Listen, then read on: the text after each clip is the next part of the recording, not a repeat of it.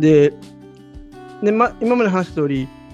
先ほどの高齢者法も法律で 定め定めて記載されているように、やっぱり親の介護とは子供とか家族が、ね、行うべきだみたいな風に認識がすごいあるので、やっぱりベトナムには高齢者介護の専門職がないそうですね。なので、どうしてもその普通の看護師さんとかもいるんですけど、そういう介護を専門とした職がいまだにあまり認知されていないということですね。はい、ああそういうそういう専門学校とかないんですよね。専門学校もないみたいですね。あごめんなさい、当時のちょっと古い情報当時、うん、まあ、これから出てくるかもしれないですけど、まだまだ一般的では全然ないっていうことですね。まあそうでしょうね。うんうんうん。うん、なので、今でやっぱり中でも、ね、家族でも女性がね、介護の役割を担うことが多いっていうふうになってますね。うん、まあ日本も同じなのかな。ね、男性が仕事してるとかあるかもしれないですけれども。で、あとは、専門性を備えた人材を育成する必要があると政府も認識はしているみたいです。うん、うん、そうですね。そうです。でもこれかこれから高齢化社会が始まるっていうのは、うんうんうん、なおとしても通知も事実ですし、早く対策していかないと、先進今日本みたいになっちゃいますからね。そうそうそう。早く人材育てないと。まあそのその一環としてじゃないですけれども、やっぱりそのためにいわゆる技能実習制度というか、を利用して、やはり日本に介護を学びに来てる人もやっぱ増えてると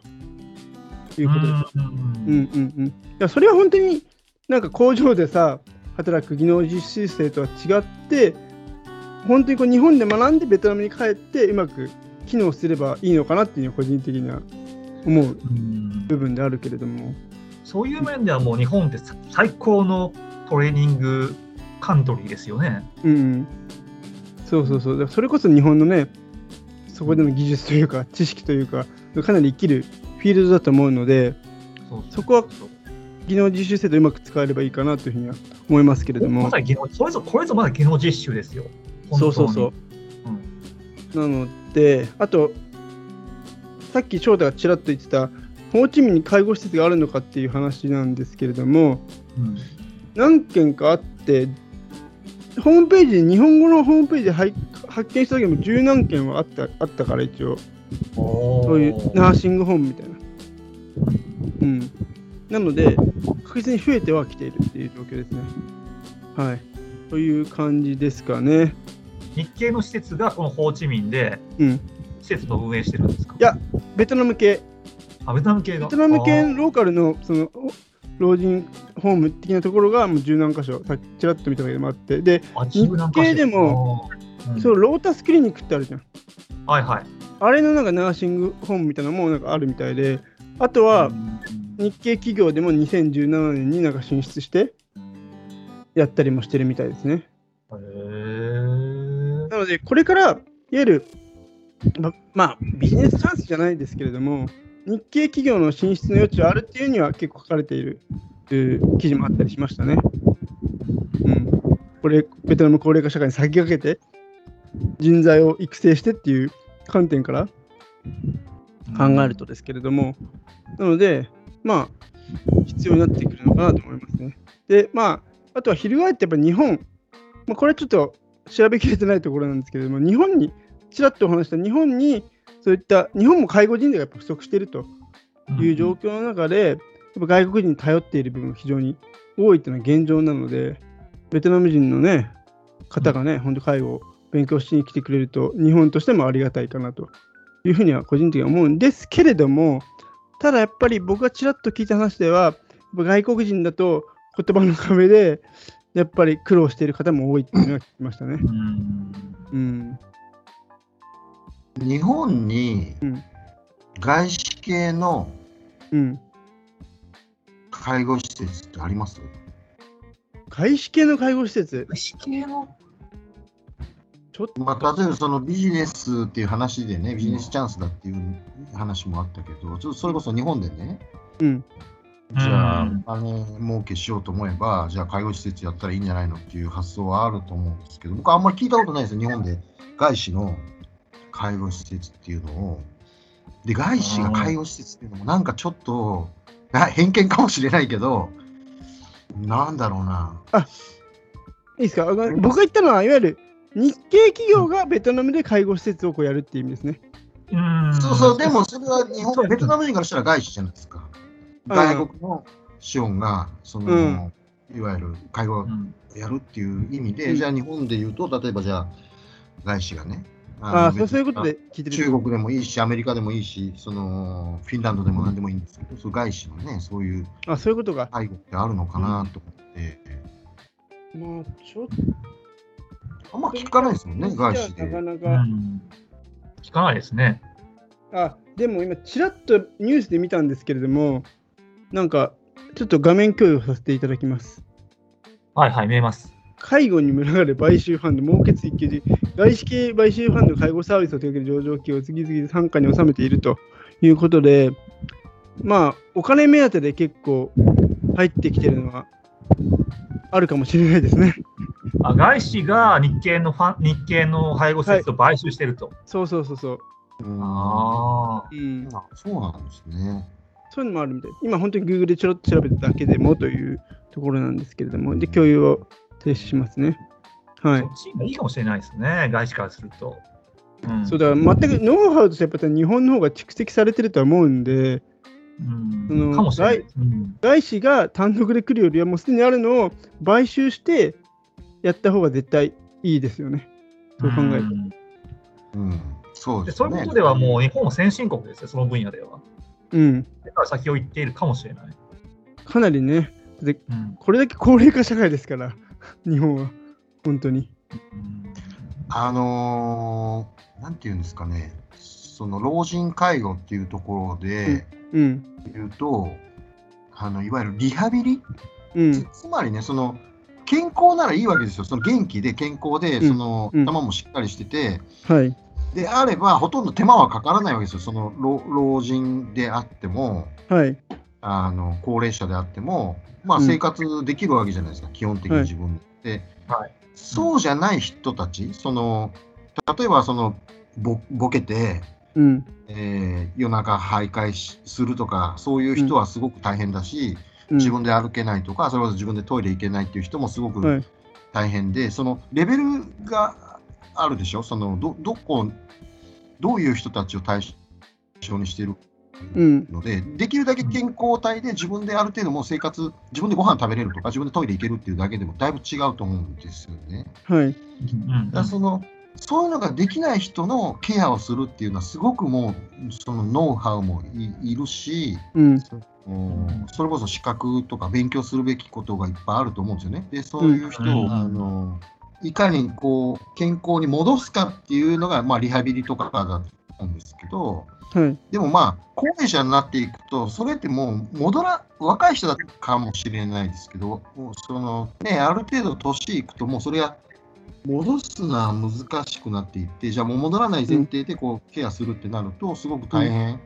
になっていくと思うんですよね。で、どこまでそれをこう、やるのか、うちの父親とかもそのありましたけど、でも介護の施設ももう受け入れる限限度があって、これ以上、これ以上手間のかかる人っていうのは、もうそのいわゆる精神病院みたいなところ入れられるんですよね。あの僕、見に行きましたけど、はっきり意識のしないボケてる人とか、うん、最終受け入れる先としてはそういうところになってて、うん、レベルによってやっぱ違うんだと思うんですけど、まあでも僕はうちのね、その病院見に行きましたけど、うん、いや、ここにはちょっとなとは、まあ、個人的にはね、うん、思って、なるべく家でそういうのは世話するようにしますっていうので、まあ、うん、デイとかで、デイケアとかで、まあ、平日、週に何回か、あの、うん、ずっとうちの母親もついていられないから、そういうのにも手手伝ってもらっていきましたけど、うん、まあだから、なんていうんですかね、だ段階があって、で、本当にもう、高齢者になって自分でもう本当に何もできなくなっていったところの人たちをどうどうすればいいのかっていうのは本当難しいなと思いますね。うんあと僕が思ったのがそのそれこそ今しんすけさんの話でもねお母様がやっぱそのお父様の介護されてたっていうお話でやっぱりいわゆる老老介護っていうんですかね、うん、っていう問題も結構あるじゃないですか。まあ、それはもちろんそのご夫婦での介護もあるだろうし、そもそも子供がもうすでに結構な年齢になって、さらに超高齢者を介護するみたいなこともすごい増えてきてるわけで、日本は特に、うん、こんだけ高齢化になってくると。だって当たり前に若者が減ってくるから、そういうのがどんどんどんどんこれから増えてくるわけですから、うん、それが結構僕、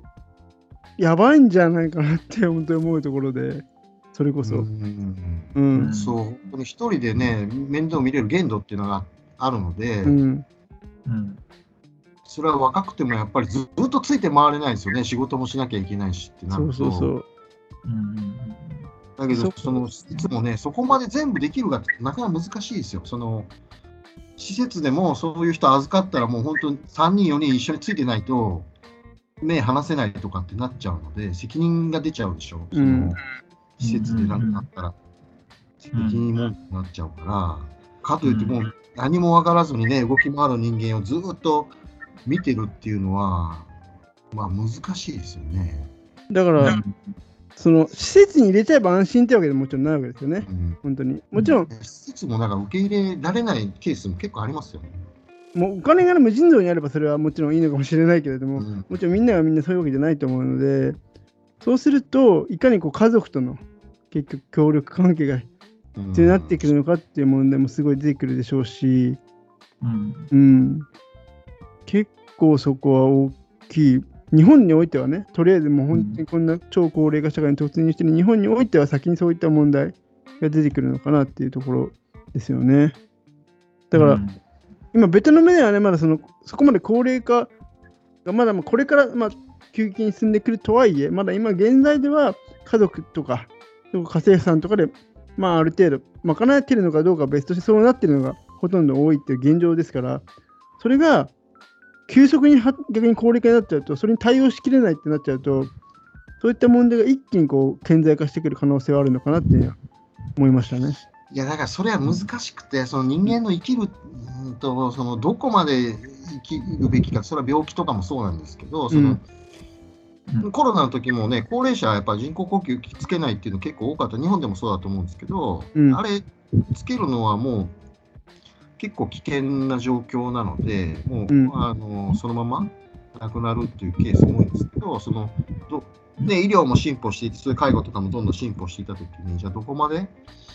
あのやるのかっていうのは、まあ、非常に難しいですよね。で日本は、なんていうんですかね、高齢化社会になって、でああいうその福祉、高齢者の福祉とか支えるのはもう国の支援がないとできないんですけど、日本はやっぱりその老人の票が強いんで、うん、そういう政策がやっぱ通るんですよね。だけど、ベトナムはそうどうか、そうなった時に、じゃあ高齢者優先になるのか、選挙で決め、まあ、あんまりこういうこと言うとあれかもしれないけど、あのどうなのかなっていう気はします、ね。とはいえですね、やっぱりね、そう家族からするとそんなにこう、じゃあばっさり切り捨てられるのかっていう部分も僕は正直 あると思います。これね、結構その国のあれもあると思うんですけど、うん、どうなんでしょうね、結構ドライなとこもあると思うんですよね、ベトナムってそういう、なんかまあ、まあ、それは、うん、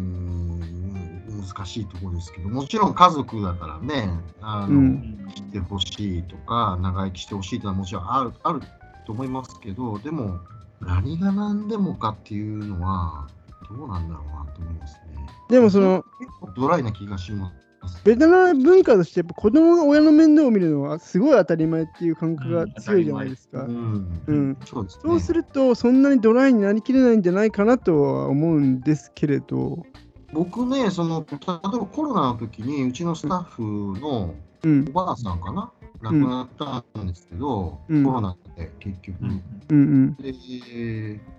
ワクチン、まあ、結構高齢だったんですけどね、ワクチン打ってなかったのって言ったら、打ってませんって言って、うん、なんで打たなかったのって言ったら、もう寝たきりやったんですよと。で、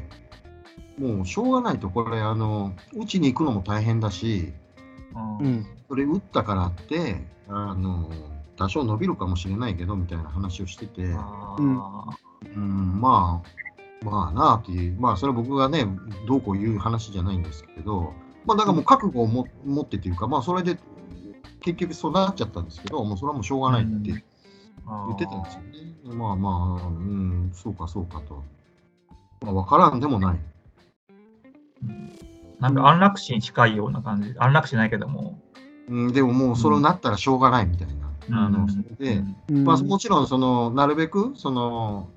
いろんな人に会うとかはなくて世話する人はもう決まってて家族の中でこの人面倒見るとかで、でももうワクチンとかうちに連れていくのも大変だし、うん、あのもう実際寝たきりだからそれでもうなったらしょうがないみたいなことは言ってましたね。まあ、あと僕が思ったのは、そういった、まあ、しょうがないっていう部分もありつつも、ここまではやるのが、あ親としてもここまでは子供がやってくれるだろうっていうか、受ける側もする側もコンセンサスとして、まあ、ここまでは当然お互いやってくれるだろうし、やるだろうみたいなところが、今まだあるのかなって思うんですよね、結構。ここまでっていうのは、その要はね、その健健康というか、その普通に世話できるところではやると思いますけど、うん、その治療が必要だとか、うんうんえー、なってきたときに、どんどんその高齢者になっていったときに、そのリスクが上がっていったときに、うん、そこまでじゃあ子供が、あのー、できるかっていうのは難しいですよね。そのそれはある程度高齢でもまあ会話もできるし、その、食事もできるしとかだったら、全然面倒は見ると思うんですけど、うん。そうですね。それはいわゆるお金の問題も絡んでくるんですかね。例えばその。お金ももちろんあると思います。うん、ね日本だったら、それこそ、さっき言ったデイケアじゃないけど、なんとかしてこう、できる範囲でやっぱお金をかけてやってあげようっていう部分はあると思うんですけれども、やっぱり貧困のとこ、ね、ベトナムだって貧困の家庭とかだからそういうのもないでしょうし、やれる範囲っていうのは定まっちゃうのはあるあるのかなと思そうですね。そのだから家族がみんなこうそれに手をかけられて、じゃあ仕事も行けないけど、それでもその本当にその、なんていうのかな、もう手のかかる人になってしまったときに、じゃあみんなが自滅、自滅じゃないけど、そのその人のために、まあ親であってもですよ、じゃあ家族全員がそれにかかりっきりで、じゃあどうやってご飯食べるのっていうのは、まあ、現実的な問題として出てきますよね。うん。非常にまあ難しい問題ですよね、この介介護問題。まあ介まあ、介護だけじゃなくて、よくよく言うのは普通の寿命と健康寿命ってあるじゃないですか。はいはいうん、だからいかにこう健康寿命を伸ばしていくかっていうのがやっぱ大事ですよね。そうですよね。それが一番ね。うん、だからその、ちょっと具合悪くなってからどうこうするっていうのも大事だと思うんですけど、その具合悪くなる前にそれをいかに健康寿命を伸ばすかっていう方に目を向けるっていうのも僕としてすごい大事かと思ってて、うん、それこそ今回僕ねぎっくり腰になっちゃってで病院行って、うん、あね良一さんあのかなり姿勢が悪いですねとか言ってやっぱり歪んでますよって言われてて、うん、うん、そうするとやっぱりそういった日々の日常の積み重ねが歪みっていう形に現れて今回も怪我しちゃうとかもなってくるしそういうケアっていうのは本当に、ね、若い時から気をつけるのがすごい大事だと思ったし、うん、予防医学ってやつですね。そうですね、そういうのもね、だから多分、あんまりベトナム、どうなんだ、そういう考えが、考えがないって言ったら失礼かもしれないけど、まだまだ、うん、でも、ね、逆に言うと、まだ高齢化社会がそこまで来てないからこそ、先にそれをどんどんどんどん導入していけば、ね、うん、高齢化社会になった時に、対応できるんじゃないかなと思ったりはしましたね、正直。うん、まあ、僕、そもそもまだ、普通、まあ、普通健康なんで、僕、みんな健康じゃないって、今現、まあ、吉さん気がしましたけど、うん、だからそう、健康の大事さっていうものあんまり実感しないんですよね。うん、だから、みんな若いんだから同じ気持ちなんだろう。予防予防や予防の方向にお金を使うと投資をするみたいな考えがまだまだ浸透してないと思うんで、この国に。うん、まあ、どうか僕はでも結構予防っていうか、やっぱ大事だなっていう意識はあるけどね、うん、個人的には。うん、だからこそ運動とかして、健康体でいいよ。まあ、しんすけさんはあんまりそうそういう考えじゃないっていう話がちょっとこの前ありましたけど、しんすけさんどうですか？どこまで行きたいかっていうのも、まあ、人それぞれだと思うんで。うんうんうん。まあ、そういう話してましたね、前ね。ねその、難しいとこですね。だだけどまあね、迷惑かけるのも困るし、じゃあ自分で死に方選べるんだったらいいけど、まあわかんないですしね、その、うん。うん、難しいですね。まあ、も言えない。それこそね、自分で死ねる日が来たらいいなと思うこともあるんですけどね、そういう話聞いてると。うん、なんか、ちょっと、そういうのもありますよね、そんなんかそういう尊厳死じゃないけど、尊厳死。うん、うん、いや、私も下の世話まで家族にしてもらうようになったら、もう自分で死にたいですね。なるほどね。まあ、それはわかるな。うん、そうだよね。ちょっとね、なるべくね、家族にも迷惑かけたくないし、っていうのはあるよね。でももうその状態になっちゃってる時にはもうそういうふうにできない可能性があるじゃないですか。うん、そこまで多分つかない、うん。そこまで思考が回らなそうだけど、そうなっちゃったら多分もう本当に。うそうそうそうそう。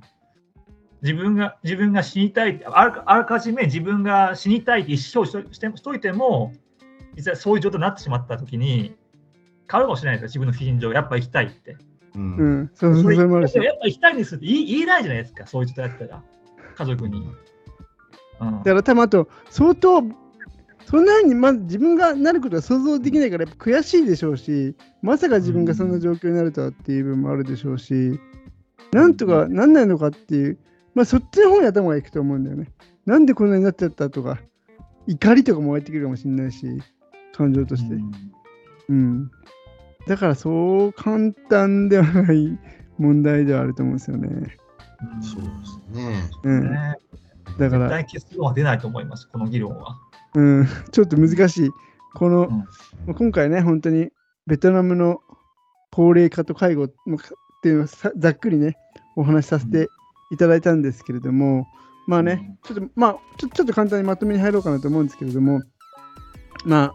僕はね、今日本に住んでるので、日本にこうベトナム人、それこそベトナム人の実習生の子が来てくれて、介護の現場をね、うん、なんとか助けてくれるのは本当ありがたいなという思いがあるのが現状なんですけれども、やっぱりしんすけさんと翔太っていうのは、まあ、もしかしたらこのずっとベトナムでね、骨をうずめる可能性もあるという中で、いわゆる、もしかしたらベトナムの将来的にベトナムの老人ホームに抑えなる可能性もね、